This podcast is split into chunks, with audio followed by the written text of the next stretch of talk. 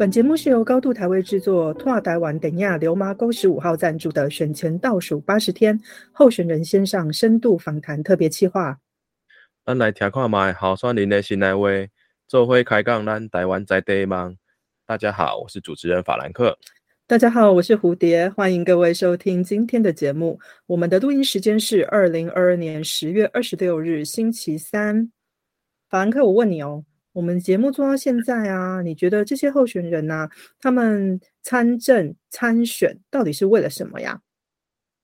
嗯，每一个都说要改变现况，或者是要实现理想，大概都是这样吧。那你觉得他们当选了以后，真的有改变现况、实现理想吗？我不是那么清楚诶，看来他们好像也没有特别去讲他到底做了什么。哦，你是不想去了解，还是不想知道？啊，我觉得台湾选举有一个很奇怪的现象啊，就是选前啊激情无限啊，选后冷淡以对。当媒体不再报的时候，那什么事情都被遗忘在那个在冷漠中。那然然后三年半呢，再次这样的循环又再次轮回，这就是一个很奇怪的现象啊。对啊，我也觉得这是很奇怪。如果你在投票完后的三年半里面都没有关注当选人到底在做些什么的话，那你怎么知道你下一次应该投票给谁啊？嘿，我最近我朋友都说啊，反正这么多一个，你就看党会投啊，你民进党就投民进党啊，就这样子。然后这个名字有出现在报纸上的新闻有讲的啊，好像听起来也不错啊，就投给他，就这样。哎，前人流血流汗争取来的投票权，好像不应该这样用的吧？那如果报纸上的新闻写的是什么贪污渎职夺呃杀警夺枪呢？啊，你也觉得他那个名字很熟悉啊？这样可以投吗？啊，就是全民智力测验的时候啊，啊，不然就来投铜板啊。不过，我们今天的候选人啊，告诉我们说，他参政是希望有一个公平正义的发声管道，让他可以在家乡创造一场改变。可是，转股的改变通常伴随着庞大的压力与苦痛。一刚会看，哎，你不要小看人家哦，人家用专业当靠山，耐磨耐压又耐操，一次落选头。可是呢，只要坚持信念不放弃，下次就闯进议会喽。而且你知道吗？人家现在要选连任。是的，他说花莲挺美的，他要再创造一场改变，让花莲有勇敢为自己追梦的机会，让花莲更美。对，所以今天我们就要请他来告诉大家花莲到底有多美。让我们来欢迎无党籍的花莲县议员，现在要寻求连任的杨华美。华美你好，呃，两位主持人好，然后现场所有的听众朋友大家好，我是杨华美。谢谢华美议员。那请华美议员为我们的听众介绍一下你自己好吗？呃，好，我是呃花莲土生土长的花莲人，在地花莲人。然后我过去就是呃，包含我的国小、国中、高中呃，以及大学，甚至研究所，其实都在花莲。那中间有很小的一段时间，大概。月末十年，我有在台北工作过，还是回到花莲，所以我大概的呃经验就是生命的经验当中，其实大部分的比例是在我的故乡花莲。那在呃后，我在花莲开始之之后，我其实是从事社会工作的工作。那社会工作其实大家都知道，它其实照顾了呃整个台湾社会当中最底层弱势的民众，老弱妇幼残。那所以我大概一开始主要是做妇女工作，然后后来做新住民工作。那到了这近近五年来，我大概是在是做受暴家庭的工作，就受暴妇幼啊、性性性侵害、性骚扰以及青少年。怀孕等等，那所以我的一路走来，大概就是社会工作为基底，然后还有做社区工作等等。那所以过去从来没有想过要选举。那是真的是在呃这个社会工作的经验当中，其实跟很多的花莲在地的各种 NGO 的团体有一些交流之后，才开始大家认为想要改变花莲的这种呃顽固的政治生态结构，所以我们就尝试在二零一四年做第一次的选举的行动。那二零一四年选举的行动当中，他其实素人参选以及没有政治经验脉络的人要选举，而且更何况是没有党派，那所以要选举投入选举的时候，其实是非常辛苦的。你等于是要摸索摸索出一条属于自己的选举路径的时候，它其实是蛮艰难的。那当然，我我们那时候那时候也也是，就是每一个人其实都有自己的工作。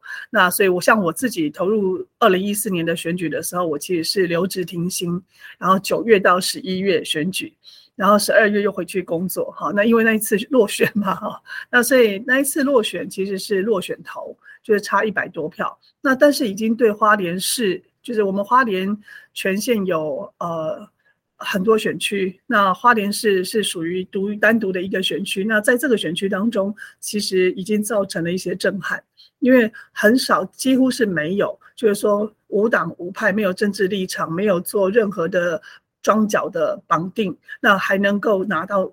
快要选上的那个那个最到落选头，那其实大家都有一点吓一跳。那后来在二零一八年，我又回去工作，然后二零一八年我们又决定说，再再再投入选举。那对我来讲，其实我很犹豫了哈。那所以我还是最后还是做了一个决定，就是说最后一次，对我本人而言是最后一次。然后选上了之后。后来就很很努力，大家更努力了。那所以，二零一八年我们那一年的选举的结果是拿到花莲市的第四高票，那就顺利当选。那一直到现在，那这一次二零二二年的话，就是要呃挑战连任。那这这是一场我我认为相较于过去两次选举来讲，可能会更艰难。好，那这是我稍微做一个以上简短的自我介绍。哦，非常谢谢华美哦，所以二零二二年我们就要再来挑战一次，因为上一次赢了，我们现在没有办法说好，我现在不干了这样子哦。对，好，那我们把那个。华美的背景拉回来一点点，我们来看哦。华美其实是社工出身，学的是多元文化教育，哦，主要服务的族群都是女性以及外籍配偶为主。所以我们很好奇，我们知我们当然知道说，从这样看来，你绝对是一个对生命非常有热忱的人哦。但是你在学生时代的时候，你就立志将来要为这些族群服务吗？还是一切纯属巧合呢？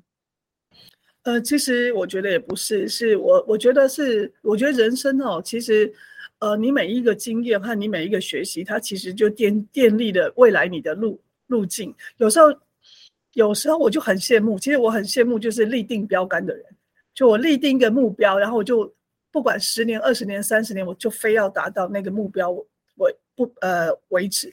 那我觉得我的我的人生的路径比较是一种。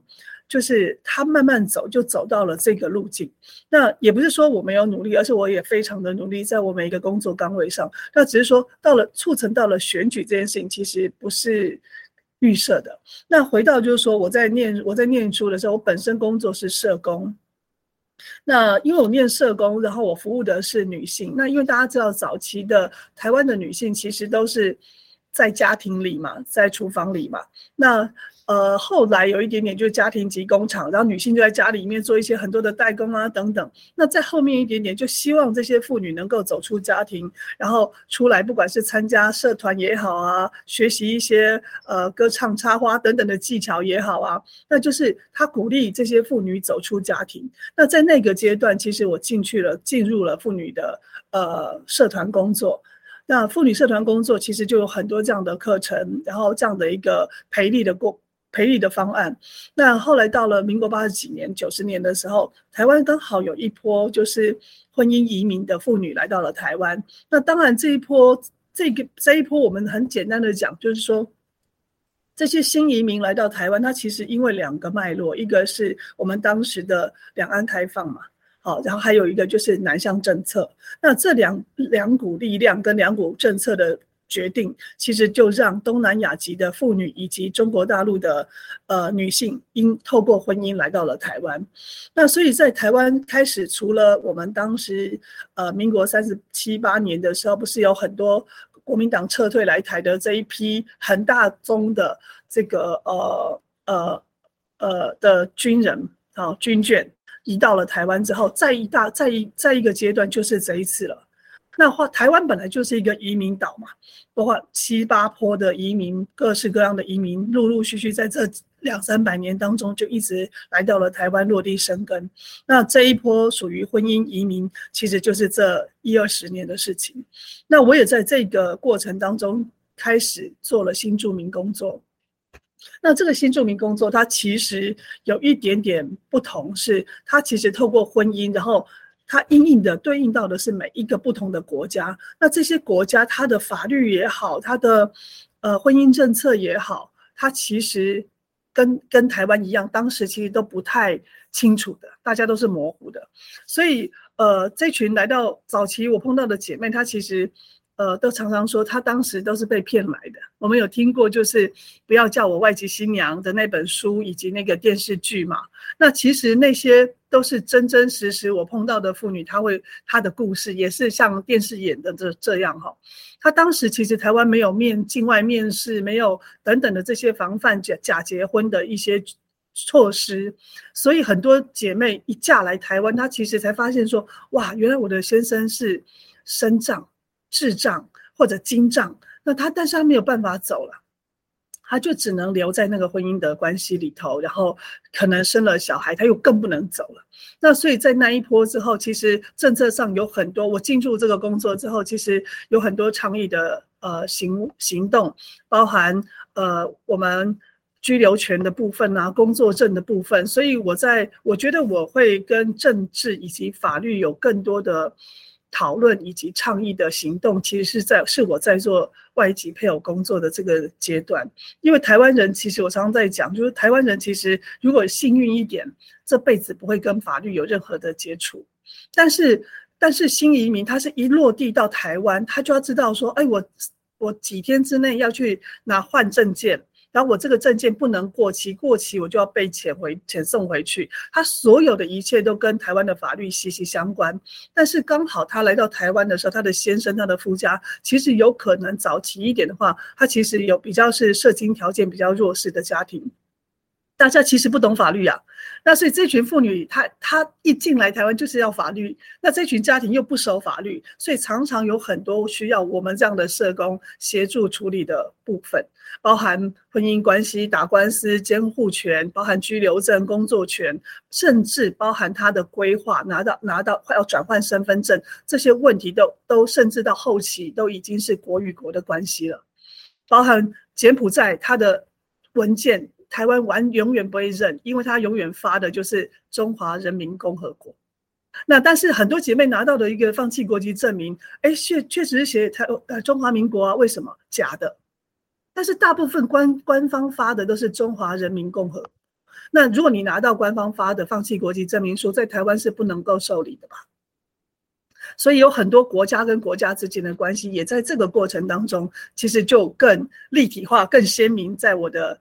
呃，很实务的，以及我对于很多事情的看法的转变，那也就所以刚刚您提到，就是说，呃，我做了这些工作，所以后来我才会去念多元文化教育啦。那就是因为我做了外籍配偶，那当时其实我也有考上了世新社发所。那但是我后来因为就近想说，我未来还会留在花莲工作，所以我就是没有选择去台北，所以我就还是留在花莲的多元所来就读。那又就一路到现在，所以所有的呃经验，它其实环扣着你的人生的的很很就是就是很顺顺其自然，然后你发生的事情，其实就会在你的生命当中做了某一种决定。那所以。我没有刻意经营，但是就很顺理成章的走到了现在。那听起来是这样的因缘际会，让你有决心走上竞选议员这条路吗？好，其实嗯，后来就是因为我在做新住民工作，新住民工作它其实包含一进来台湾，他要学语言嘛，好，要学语言，要学台湾的文化，那要要学台湾的法律。法规哈，他才不会因微微小的呃一些呃行为而处罚等等。我举一个例子哈，我一个当时碰到一个姐妹，她就是像我们很平常，就是出个车祸，然后出个车祸其实就是和解啊，理赔就好了，对不对？赔偿就好了。但是她很不巧的，她就刚好被对方告，因为对方跟她开口要比较高额的这个这个。钱呐，那那他自己也没有想那么多，他跟他先生就想说，好啊，那就打官司，因为他们有调一些资料，各方面就觉得那到顶多就是和解，好赔偿的问题，钱的多寡而已。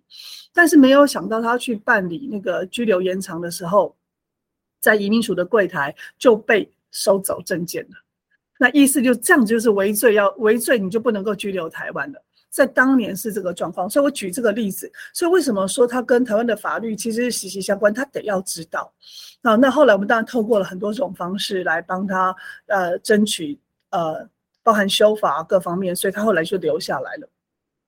那有很多类似这样的例子，都在我的生生活经验当中、工作经验当中发生。那所以，呃，从政这件事情，是因为我在做新出名工作，刚刚提到了，除了生活适应、文字、语言等等的这些跟他们的互动，以及跟他们的交流，然后还有一些法律、国与国的关系等等。那更重要的是，其实因为这些妇女都是很真实的活在花莲的这块土地上。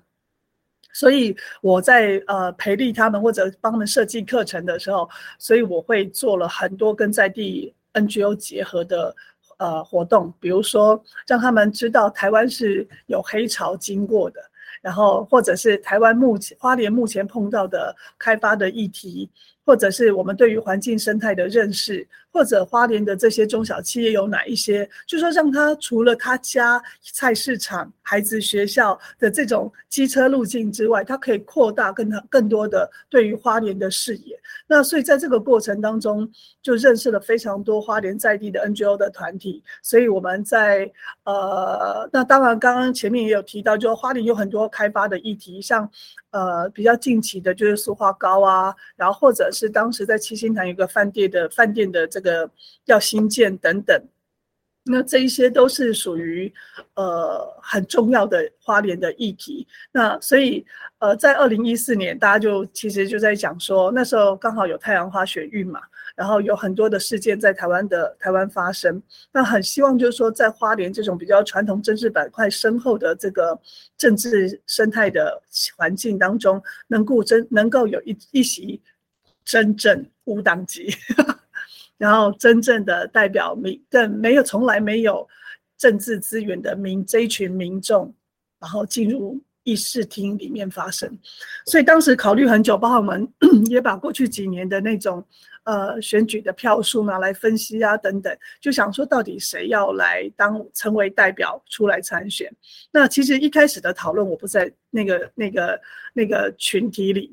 那我后来是被盘点到了，所以觉得，呃，环团们就认为说，要扩要，因为环我们花莲的环境团体二十年前其实有参选过，二十几年前，但是都没有选上过，然后也曾经努力过。那事隔二十年之后，大家就又想要再透参与政治，然后来改变花莲的某一些呃有权利才能够决定的这个施政的作为。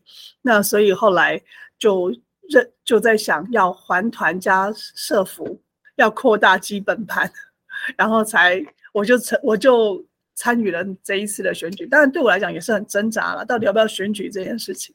所以我们其实就想要除了还团的力量之外，再增加一个一股势力，让这样的这样让这些人长期以来没有机会透过呃政治的角这个位置来表达意见。然后改变政策的这一群人，我们希望能够有一个声音在议事厅里头。对，华美说你的背后有许多团体支持哦。刚刚我们就我们刚刚听到的就是说，呃，主要是环团加上社服，然后是基于说，呃，希望民众最简单的声音都可以进入议会，不要让政治是一个这么难，然后又要被瓜分，然后又要被传统绑架的东西哦。那请问这些团体，它实质上给了你什么样的帮助吗？还有你在第一次参选的时候，你曾经说你。遭到周边的家人跟朋友的强力反对哦，但是呢，你却力排众议，义无反顾的一拼到底哦。那这个让你力排众议、一拼到底的决心，那个转泪点，那个 point 到底是什么？我我觉得是这样子，就是说选举这件事情。就是就像是我们现场的三位，我们从来不会想到，你们有想过要选举吗？我要参选，我要从政，这是从小的这个我的志愿当中绝对没有这件事情。可能会有市长、县长、总统，但是从来不会说我要当一个监督者、民意代表。这是一个台湾人不会选择的一个工作角色。那所以我也是啊，当我开始我们在讨论。就当年呢，哈，呃，也是二三月的时候，在四五月、二三月开始在讨论这件事情的时候，我是到了六月才想说，好吧，那就决定参选。那当然被我妈妈生气这件事情，她觉得是一件很丢脸的事情。好，还还你们都张大了嘴巴，真的，他认为从政是一件不不不干净的事情，为什么要做这么丢脸的事情？所以这就是台湾社会认为政治不干净嘛。但是我们总要来做一件事情，就是说力量虽小，总比零好。如果我们不把这个突破这个零，我们怎么可能创造一种干净的政治、治新的政治呢？所以，我我后来做的这个决定，也还有妈妈当然也很支持我啦。那我觉得家长都是怕你好好的工作，我不是没有工作的人嘛，我有好好的工作，那我有。我的生涯的规划，那为什么一定非要从政不可？所以，那当然，后来他这几年看到我的，不管是价值也好，立场也好，其实都很坚韧的，没有改变初衷。那我觉得这对父母来讲是欣慰的。那所以，我刚刚提到的力量虽小，总比零好。如果我们不尝试，我们怎怎么知道没有机会？我们怎么知道不会成功？我们怎么会知道其实政治还是值得有希望的，还是干净的，还是可以努力的？那我们要，我就因为这样，所以我就想说，我们试试看吧。二零一八年的时候呢，呃，你以花莲挺美为号召进入议会，那从体制外进到体制内之后，到现在，你是否有感到看不见的天花板或推不倒的高墙挡在你前面？毕竟你是在花莲国，那在这样子有没有这样的状况，让你在行政体制内举步维艰呢？当然还是有哈，就是说，嗯，我觉得要突破的事情真的很多，嗯，因为我们当时的诉求就是阳光宪政，然后资讯要公开透明。那光是阳光宪政以及资讯公开透明这件事情，其实就非常不容易了。不单单是花莲县政府，对于议会本身，它都会是一个挑战。好，那所以呃，我当选二零一一八年当选之后，就陆陆续续的开始有一些直播。那当然也是因为中央的要求，然后所以开始有一些直播，然后我也在在花莲有强力的要求，所以其实有一些讯息是可以出去的。那所以那我自己对于在整个从一开始一个新手议员开始，其实我们连办会刊都不会。我常常跟我的支持者分享，我就说，其实我们从小到大，你念书。一进去一个新的学校，他也会给你一个新生训练嘛。然后你去参加一个研讨会，他也会跟你讲说，哎，这边有厕所，那边可以有茶水，也会跟你讲一个指导方向嘛，哈，跟你讲一个现场的状况。你去新的工作，你也会有一个新人训嘛。但是你进了一，你从政，你其实如果像我这样的一个素人，没有政党，没有前辈，他其实就要靠你自己摸索。你和你的团队摸索，所以我大概是这个脉络进入到花莲的政坛。那所以我们进来之后，其实刚刚提到我连会刊都不会办，就是说民众跟我讲说这条路很烂，啊怎么样？怎如何烂如何烂？那你要怎么样来处理？那我应该要现在我很会了啦，当时很不会嘛，就想说为什么我的同事每个都在会刊，那我们到底要怎么开始？所以它其实是很细微的。然后包含你的咨询，包含你的要资料，包含你怎么样透过自媒体把你所得到的资讯，然后做一个揭露，然后让更多的民众知道，其实他们是有权利知道的。那这件事情其实这就是我这四年不断的在重复的做。那刚刚反而可以有讲，就是说到底有没有？阻碍有没有高墙？其实是有的。我举一个例子，就是说，其实我们呃在去年年底有一个呃，就花莲是一个特别，你刚才提到花莲国嘛，花莲是一个比较特别的政治的氛围。那因为它呃很多家族政治，啊，不管是夫妻兄弟或者等等的哈，那它它其实呃在这样的一个政治氛围当中，它其实你。你而且我们花莲很特别，就是这二十近二十年来，它很很怎么讲？它非常的呃，对于宗教是非常的投入的。所以，我们每一年在宗教的预算上，哈，包含五教五教合一、绕境祈福，我们大概每一年在宗教信仰上的这些活动，大概到都有六七千万。那因为去年这是台湾各个地方政府比较少见的预算的使用了哈。那但是我其实上来的前两年，选上前两年，我我其实就一不断的提出来说，其实必须要检讨，好，必须要调整预算的优先顺序的使用，是什么是人民真正期待的？但是你要改它，其实要删它，其实是非常困难的，因为大家知道啊，其实你的宗教预算编下去，你其实是绑了一系列的，不管是公庙也好，信众也好，相关产业也好，它是整个绑了一个大大大的产业链。那所以呃，但这件事我就先停在这里，等会你们有兴趣我再讲了哈。那但是去年就是因为他除了这个六七千万之后，他又加编了一千八百万，要在今年一百一十一年执行，就是他办了他编了一一千八百万作为路记的费用。那路记的意思就是说，他要在我们花莲对连外的道路上的省道，比如说台八线、台九线、台十一线，要办普渡，好普渡亡魂。哦，一天一百万要普渡亡亡魂，那这件事情其实是不可思议。就是说，我们呃花莲有史以来所有在这三条省道上面出事出事死亡的这个亡孤魂野鬼都没有得到祭拜，所以我要来超度他们。他花编了一千八百万，那一千八百万你路祭应该要做的是路改吧，不是祭祀亡魂嘛？那所以。这件事情就很吊诡。那当然，很多议员呢，就是他就捍卫县政府的这个预算编列，他就坚持要护航。所以，不管我在议事厅讲的多严、多多声嘶力竭，好了，那其实后来其实早上讨论到一半，下午没有这个这个议案没有决议，所以下午继续讨论的时候，早上原来没有出席的议员到下午全部都出席了，所以就是多数决，然后让这个议案通过。投票投赢了嘛？那投票投赢了之后，那这个议案就得要执行哦。照理来讲，今年底得要，今年得要得要执行嘛。因为刚刚讲到是去年的预算，但后来因为我在后来除了我呃反对这个这个钱的预预编列之外，那我还就连书也发文，然后后来照媒体也报道，所以包含那个视网膜各方面的网红等等新闻的露出，所以让这个。整个一个花莲的小小的一千八百万的路基的案件，变成一个全台湾嘲笑花莲的案例。那所以花莲县政府就是连着两天，刚好六日，每天晚上发一篇新闻稿，然后后来到了礼拜六发一篇，说我这个预算的编列是有多少个宗教团体联署同意的，然后就发了一个联署声明书。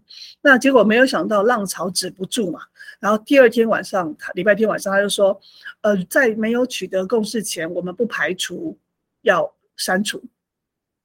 好，那所以到了今年的三月吧，还是四三五三四五月，就第二季的时候，他就把他自己提出追减。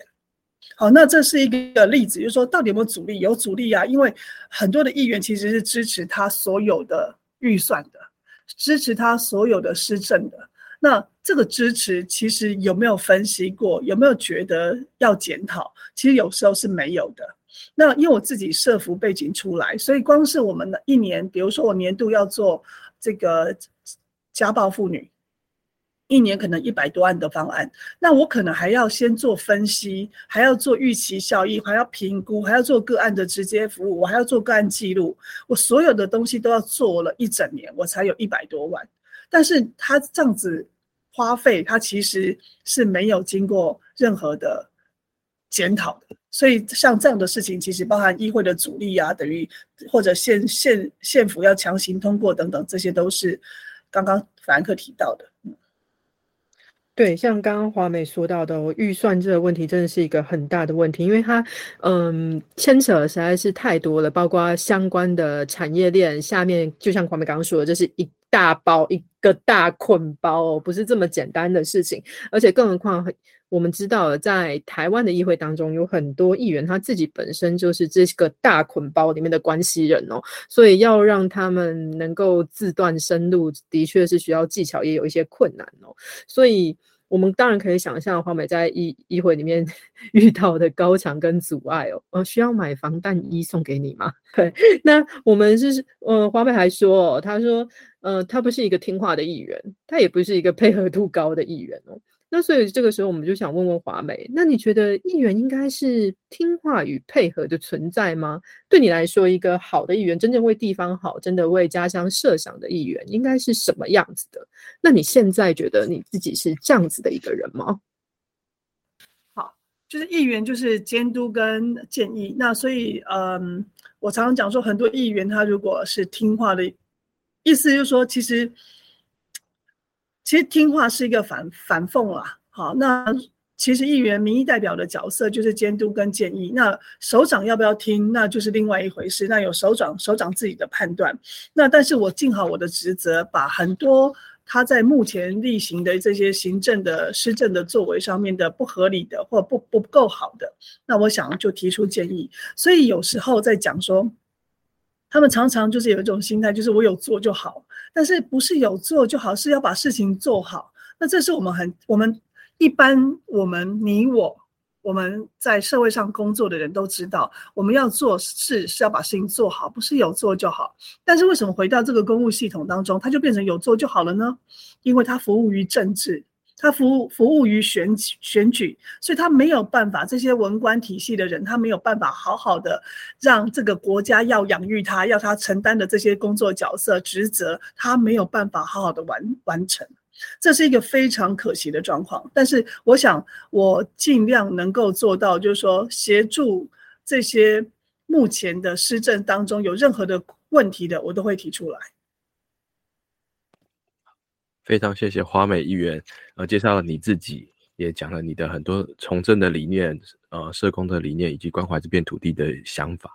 那现在我们拉回来，就是，呃，你的成长历程一路都在花莲，生于斯，长于斯，那现在也是在你熟悉的地方服务、贡献、付出。那请你帮我们介绍一下你的选区，你这块真爱的土地，好吗？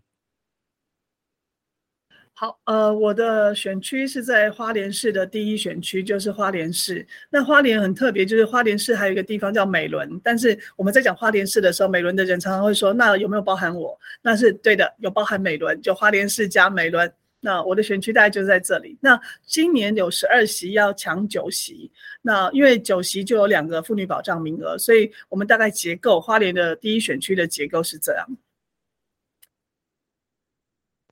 好，那在这呃一呃华美在过去四年的议员生涯哦，我想问一下，就是说，嗯，我们如果说用打分数太武断哦，因为连志玲姐姐都说不要为我打分数，那你觉得在这三年半当中的议员生活，你认为可以为自己下一个什么样子的注脚吗？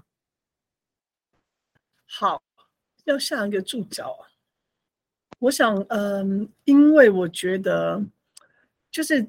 这个选举以及我的参政这件事情，我一直不觉得是我一个人的事情，因为我没有要恋战这个位置，所以呃，我会希望能够尽我所有的力量，让花莲的政治的生态能够有一个破口。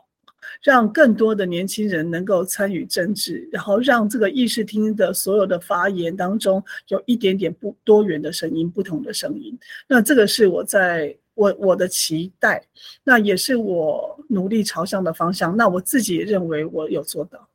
那这个功劳不是我一个人的，是我跟我整个前后任团队的大家一起的努力，因为我们有共同的价值，希望翻转花莲的政治。嗯，我觉得华美。华美在这个地方其实也蛮诚实的，就是你告诉我们说，真的有些问题我们可以解决，那有些问题就是真的很困难，所以我们好像没有办法真的为每一个人解决每一个问题。可是因为你用就是怎么说呢，你的原本的社工的背景，所以你知道人的心理的需求受到满足的话，可能就会觉得啊，我的身体需求没有这么重要的或什么样之类的哈。所以嗯，有的时候就是。给成情人心理上的支持，陪他们走过这一段路，这样子，这好，这个方法你觉得好用吗？好，我觉得我我其实，在当议员的这个政治工作，其实我是用了社会工作的工作方法，那所以我会非常呃愿意花时间倾听成情人的需求。他的诉求，那我讲一个例子，就是说畜牧场自治条例，就是说花莲有捕风要进来花莲，那这个事情其实都是地下化的。后来在在那一年被我就是开始要资料的过程当中，就忽然间发现，原来捕蜂要来花莲六有设立六个厂，那所以是所有在地的人都不知道。那这件事情呢，其实就让造成了民众很大的反弹，觉得我的家干净的花莲的家乡都要被这些畜牧业者给破坏了，而且是大型的、连锁的跨国的集团。那但是这件事情，其实我做了一件事情，就是我那时候在议会开专案，我请畜牧业者以及我们反去在地的小农畜牧业者，不是捕风哈，我请畜牧业者来。议会的专案以及反反捕风的这些呃自救会，然后一起各自说明表达立场。那我觉得要做的一件事情，就是说在政治的光谱当中，政策的光谱当中，它其实绝对不是极端，它其实是要拉到一个中间，让大家都能够接受的一个方式。它在极端当中都不会是一个没有办法做不成，永远做不成。所以我觉得，那怎么样拉到中间值，让大家理解？然后我们政府的角色就是要把所有民众担心的事情顾好。但是就是很可惜，就是说长期以来大家担心的问题，政府都没有办法解决。那所以大家就对这个政府失望嘛。我不相信你说畜牧场它不会造成污染，那政府应该要拿出诚意。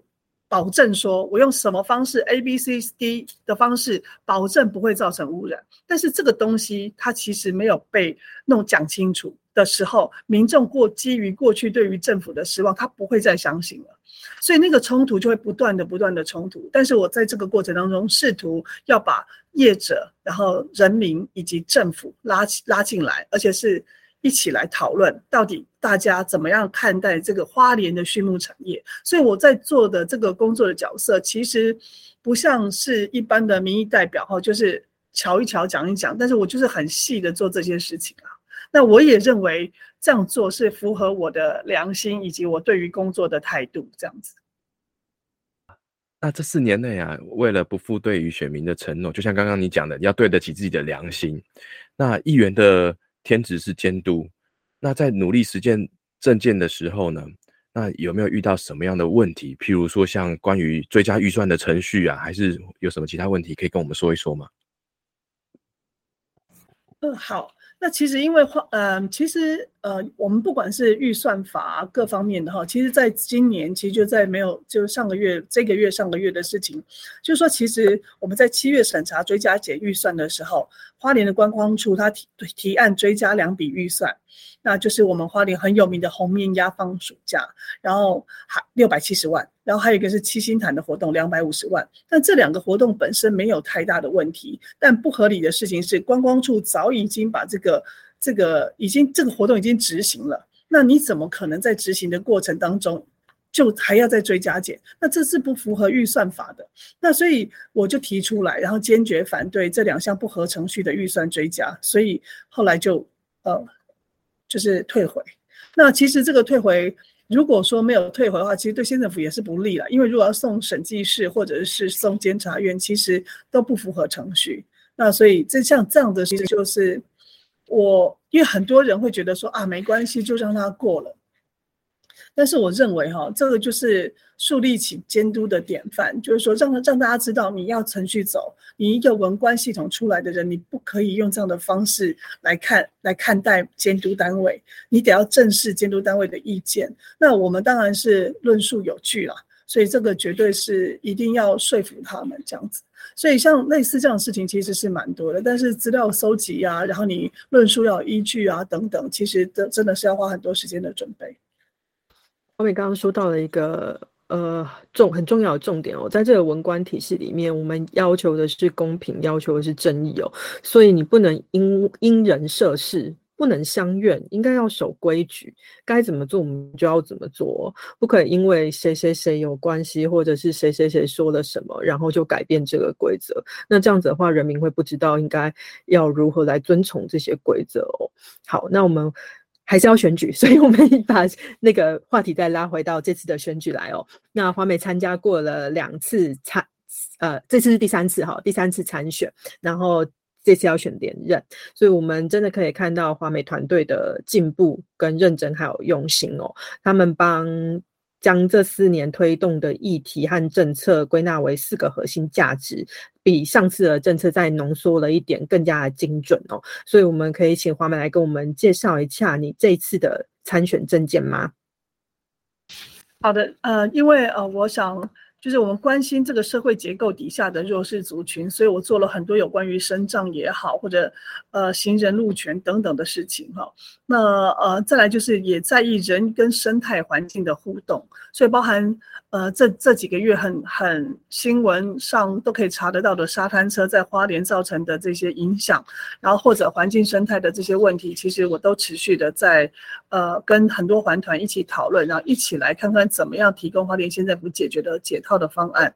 那还有当然很重要的就是监督县府的施政品质，施政有优先顺序，施政有呃轻重缓急。但是怎么样才能够符合人民期待的施政作为？那是真正的需要规划的，不能服务政治，不能服务选举，不能够服务个人的利益。所有的人民其实要的就是公平正义。那我想议员的角色也是持续的往这个方向走。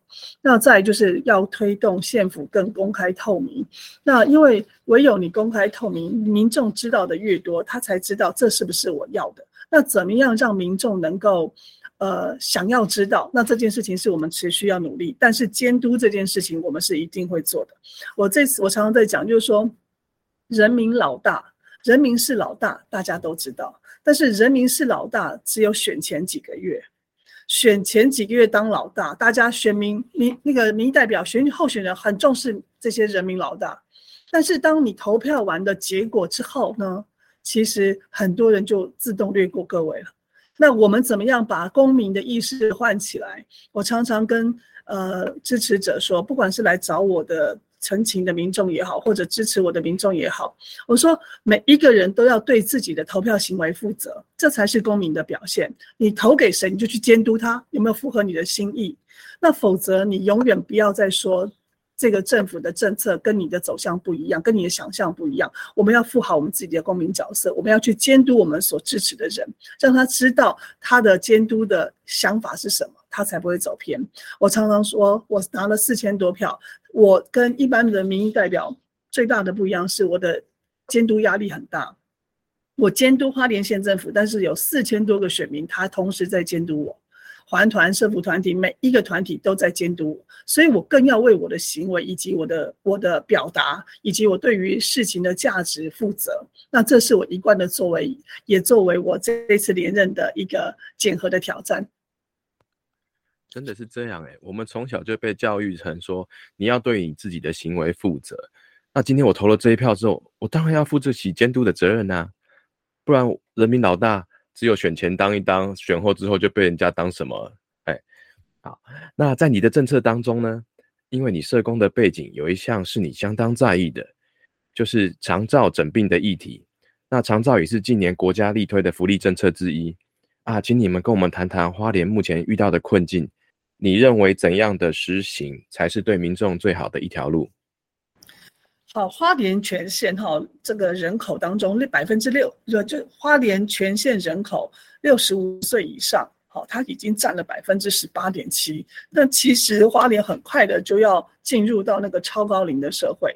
那我们常常在喊，就是说我们要一个幸福城市。那怎么样变成幸福高龄的城市？这件事情其实是共同要努力的目标。那所以当当这个口号喊出来的时候，它其实很多面向要处理，包含第一个长照，那第二个是我们的生生活日常生活的，不管是。走行人行道，我们的交通工具，它其实都要相对应的提出政策规划。那这件事情有没有真正的落实？口号只可以可以喊，但是你的政策要对应出来来规划，是不是真正的成为幸福有幸福高龄城市？那长照诊病这件事情，刚刚提到百分之十八点七是六十五岁以上的人口。那花莲过去其实都是呃社政、卫卫政分开。来做，那其实比较理想的做法就是整合在同一个单位，让他长照整病。所以我在今呃去年年底，因为花莲有一个呃一个市区的原住民的部落，然后有一个民宅失火了，失火了当中有有两位长辈，呃，就是是身亡。那这两辈后来查了名了之后，才发现它其实是一个没有牌的安养院。就是俗称的幽灵安养院。那这个幽灵安养院，它就是检，就是查明调查失火原原因，然后知道了死亡的人之后，它其实就没有下文了。所以我在那一次的呃总咨询当中，我就提出来这件事情，其实攸关长照的品质。所以我就希望，我就建议县长要把长照整并。那所以后来在县长后来。可能他们内部开会之后就决定也接受了我的建议，所以在七月一号开始，花莲的长照现在全部整合到卫生局。那当然，这是在府，这是在呃卫生局底下的长照科接管了所有的花莲县的长照业务。但是我我个人理想上的期待是，它必须在府二级，就说这个长照的这个整合单位应该在往往上拉几。拉一个几层层次，它才能够整合社政、卫政、民政、警政、消防所有的横跨各个局处，然后来因应。这个我们未来花莲的超高龄的城市，那如果不在负二级的话，我觉得会比较还是会有一点点挚爱难行，以及他没有办法指挥动叫叫得动各个局处。所以我再一次跟县长提出来，就是希望这是一个很好的开始，整并长照业务在卫政。那希望下一个阶段就是让这个。让这个长照的业务能够升级到负二级，让所有的县民进入到这个系统当中，他可以得到一站式的服务，而不会一下跑 A 一下跑 B。好，那所以希望未来是朝向这个方向。我觉得华美议员说的很对哦。那个，如果我们那个设置的那个局处，它的等级不太够的话，就没有办法做这个整合的事情，那就会变成我们大家都知道的，就是前一阵子新北市发生的恩恩案的那样子的情况哦。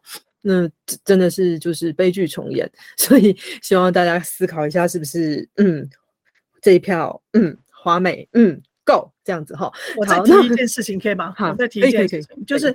刚刚讲到恩恩案，我们花莲其实现在因为少子化，所以花莲有很就是大家都在讲说要公公托，要公要有托婴中心，让零到二岁的孩子能够得到照顾，让双薪家庭的家长能够安心的去工作。那花莲在今年七月的时候，在私立的托婴中心死掉了一个孩子。那这件事情，它其实新闻上没有闹很大，但是呢，我觉得回到我们我是社工背景的。状况的的的经验当中，我认为这里面有非常多需要检讨的地方，所以希就很希望在托婴，我们需要维护婴幼儿安全，以及让家长放心。所以刚刚你讲到那个恩恩案，其实在花莲有一个翻版，但是希望花莲县政府未来啦，还是会持续的监督他，要把托婴的品质能够完整的建立好，让家长能够放心。对，我知道我们现在的，嗯，怎么说呢？县府市政哦，还是需要像议员这样子认真监督的人，然后希望能够让他做得更好。我们还是有很多地方可以更好，然后向前迈进。那所以我们想要再问另外一个问题，就是我们知道议员也很在意另外一个，就是你刚刚有提到的沙滩车的问题哦，因为现在是后疫情。后疫情时代，对观光产业急需要振兴起飞，所以这几年的那个新型的观光油气产业就有一种，就是你刚刚说的沙滩车也被引进到东海岸，可是却似乎带来了许多问题。当然，很多年轻人会想要尝鲜呐，觉得哦那个东西好有趣哦。可是它旁边引申出来的问题，就像你刚刚说的，嗯，对环境。对其他的污染，对其有其他有的没有的这个部分的话，好像有需要被解决的地方。请问是什么样子的东西？你可以跟我们谈谈吗？好，沙滩车这一题，因为呃，现在这种体验冒险的旅游行程其实是被更多人看中了，大家喜欢。那花莲这个沙滩车的议题就。因因此而诞生哈，那它其实现在已经是数百台在我们的花莲的东海岸线上面，那很举就是比如说在三站溪出海口那里，那这个沙滩车它除了刚刚影响的，比如说保安林被破坏，因为它在沙那个保安林里面那个沙滩呢，就要一直绕一直绕，然后绕了之后它才会形成那种呃赛道。好，那才会有倾斜感啊，有刺激感。那这是一个在保安林当中是不可以破坏保安林的，不可以有这个飙沙的行为。那还有就是河床地，其实河床地也是不能禁止这个沙滩车进入，但它也进了河床地，因为里面有生态呀，有鱼虾呀，但是它也进入到了河床地。然后我们再讲说我们的。这个呃农地也被占用了，因为农地现在附近所有的农地，因为是数百台，可能上千台的沙滩车了，那所以他要租那个停放沙滩车的场地啊。所以呢，我我去现场看的时候，就看去现场带民事一言堂去现场采访的时候，后来去了一个多小时，出来的时候，在我们停车的那个庙要去牵车的时候，有一个农民在那边等我。他就，我就想说，农民为什么来等我呢？农民跟我表达，他原来租了好几块的农地在做务农，他自己有一两块，他又租了好几块老农，他不要做了嘛，他就把它租下来做。然后做了做着，他就想说，那哎，他就要买机具，所以他贷款了一两千万去买农业机具，要更大的来做农务农。结果没有想到，后来做了一两一年吧，还是多久，地主不租他了，租给沙滩车去停沙滩车了。所以他就在反映一件事情，就是说，这其实是影响到我们。我们在讲农地农用，当然有很多细节要讨论的哈。那但是像这一题的话，就会很明显的知道，就是说农地农用也会是一个问题啊。所以刚刚讲到，还包含了它的污染。噪音、垃圾，然后它的这种生态环境的被破坏等等，沙滩到底能不能够有障碍物？大家知道，三站西出海口，你上网查一下，它非常多的装置、装置设施，然后让你拍完美照。那那些沙滩那些设施其实已经固定在沙滩上了。那到底沙滩是可以固定这些大型装置设施吗？其实不可以啊。那但是为什么政府单位没有去去嗯去劝导？拆除等等，那所以就是明知不可行而放任。那这个睁只眼闭一只眼的原因是什么？那其实大家都可以知道，它有可能是有政治力介入，它可能是那个产业链其实获利太大，你如果进场处理了，你就会妨碍你的、影响你的选情。还有诸多，它其实是没有办法公平正义的处理这件事情而停摆。那如果是这样下去的话，整个生态环境就会因此对于这种不作为的公务系统而被破坏、而被牺牲的。那好的地方发展必须要有首长、议会以及民众的三方合作。那外地人呢，像我们常常嘲笑花莲是花莲国，苗栗是苗栗国，这好像是一个家族地方政治的魔咒。那现在议会有了你，那可以请你跟我们说一下对下任县长的期望吗？好。呃，我想哈，最重要的就是说，一个好的产业的发展，我觉得就要符合，就是我之前在政见当中讲的，要三三生共存，生产、生活、生态，它其实必须要存在的，要基于这三生的概念当中，它才能够有好的施政规划，那缺一不可。那所以呃，很期待呃，花莲未来的花莲县长能够真正的。对于预算的分配使用上，能够更贴近民众的期待。那我想，嗯，我们希望资源能够是真是切的被分配，我们希望政策能够更符合人民的期待和需求。我们也希望观光的产业符合三生，能够创造更理想的一种观光的形态，让更多的人基于花莲的。呃，美丽花莲的自然环境，然后来花莲，喜欢花莲，爱上花莲。当然，现在在讲的永续发展，也希望能够在所有的施政的细节上，能够真正的落实到永续发展的指标上面。那真的希望，呃，花莲不再是花莲国，花莲要成为所有花莲人民的花莲。好，那我们谈完对下任市呃下任县长的期许哦，那我们来到节目最后的拉票时间。那我们希望华美告诉我们的花莲选民哦，花莲选民必须要知道，而且必须非得投票给你不可，让你连任继续在议会不可的理由是什么？我想政治就是这样嘛，政治其实辛苦的原因就是因为我们都是条件有限的人，那我们要在政治的路上。争取到一个位置是一件非常不容易的事情，但如果你放弃了，其实对政治权力虎视眈眈的人太多了。那大家虎视眈眈，它其实是有某一种意图的。那如何在我们在既有的条件以及整个大环境的限制之下，我们怎么样让这一席能够留下来，让议会能够有更多元的声音，让我们想象的政治能够更有新政治、有理想政治、有干净政治这件事情能够真正的被落实。我想这一席很重要，重要的不是因为我想要留在议会，重要的是人民的声音要进入议会。好，真的非常感谢华美哦。嗯，花莲很美，但常因为盘根错节的地方势力与家族政治，被其他台湾人戏称为“花莲国”。或许是因为长久以来的积非成是，让这片美丽的东海岸的是非界限变得如此的模糊。你有过这样的经验吗？你明知道你在做对的事，但身边浮出的种种恶意打压，却让你不禁怀疑人生。美丽是需要付出代价的，你可以用健康的方式，也可以藏污纳垢，但何者才是对自己最好的长久之道呢？杨花美坚持的是健康的质变，让花莲真美丽。希望各位听完今天的访问，可以好好的思考一下：一一二六走出家门，让你心目中真正爱乡土的人胜出。好的，那最近有一部电影呢，非常的夯，《流麻沟十五号》。本周准备上映，可以说是未演先轰动。这部电影演绎了以前我们不知道被掩盖过的历史，不知道是不是可以请华美说两句话来帮我们推荐一下这部电影呢？好，我想这部电影对于台湾每一个人来讲都是必须要认识的一个历史的记录。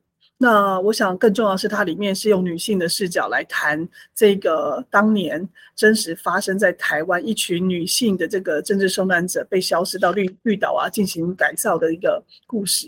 那我觉得我那一次在一个媒体上看到，我觉得，呃，谁周美玲在讲嘛？她她说，原来我们与历历史之间的距离，并不是时间上看到的这么遥远。确实，这就在我们。没有多久以前，大概可能是五十年前的事情而已。可能当事者都还存在在我们的身边，是我们的长辈。那我认为这这个故事其实是每一个台湾人都应该要知道的。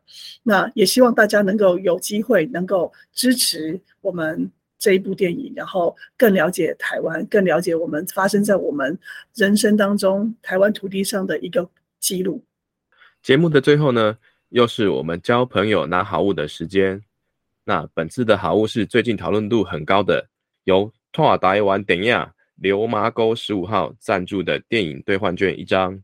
那电影即将上映，花莲的秀泰影城与新天堂微秀都会上映哦。在这次专访公布的隔天的十二点，高度台位的小编会乱入杨华美与高度台位的粉砖，各抽出一位幸运得主，小编会跟你联络寄件地址哦。